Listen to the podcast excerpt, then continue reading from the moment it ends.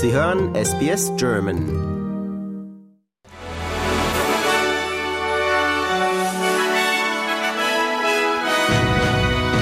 Sie hören den SBS German Newsflash an diesem Dienstag, den 11. Juli. Mein Name ist Benjamin Kantak. Ben Robert Smith legt Einspruch ein gegen das Urteil und die Niederlage seiner Verleumdungsklage. Ein Richter hatte Berichte über Kriegsverbrechen des ehemaligen Soldaten als grundlegend wahr anerkannt. Heute wurden Unterlagen eingereicht, um gegen das Urteil Einspruch einzulegen und erneut wegen des Vorwurfs der Verleumdung gegen die Publikationen The Age, Sydney Morning Herald und Canberra Times des Netzwerks Nein vorzugehen. Premierminister Anthony Albanese ist heute aus Berlin nach Litauen zum NATO-Gipfel gereist. Dort wird er, wird er unter anderem NATO-Generalsekretär Jens Stoltenberg treffen, sowie die Staatschefs der Länder Dänemark, Frankreich, Portugal und Ukraine. Ein unabhängiger Gutachter wurde beauftragt wegen womöglicher Verstöße gegen Verhaltenskodexe im Zusammenhang mit dem Robodebt-Programm zu ermitteln. Steve Sedgwick wird sich mit angeblichen Verstößen einiger Staatsbeamter mit Verbindung zum Programm befassen.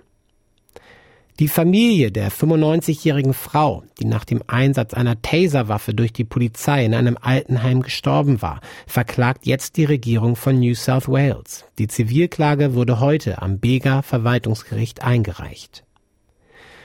Der australische Staatsbürger und Bürgerrechtsaktivist Chao Van Kam wurde aus der Haft in einem vietnamesischen Gefängnis entlassen. Der ehemalige Bäcker aus Sydney wurde 2019 festgenommen und wegen seiner Mitgliedschaft in der Übersee-Pro-Demokratie-Partei Viet Thanh wegen des Vorwurfs des Terrorismus zu zwölf Jahren Haft verurteilt.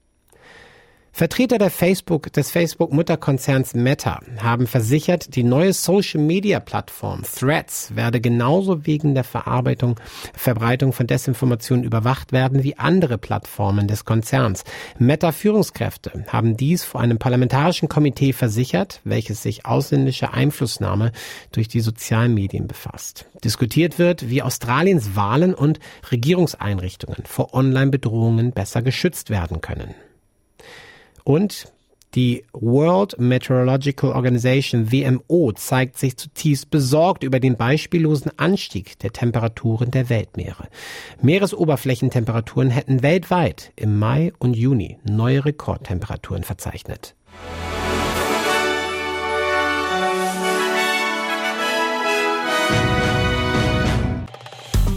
Liken, teilen und kommentieren Sie unsere Inhalte bei facebook.com/sbsgerman.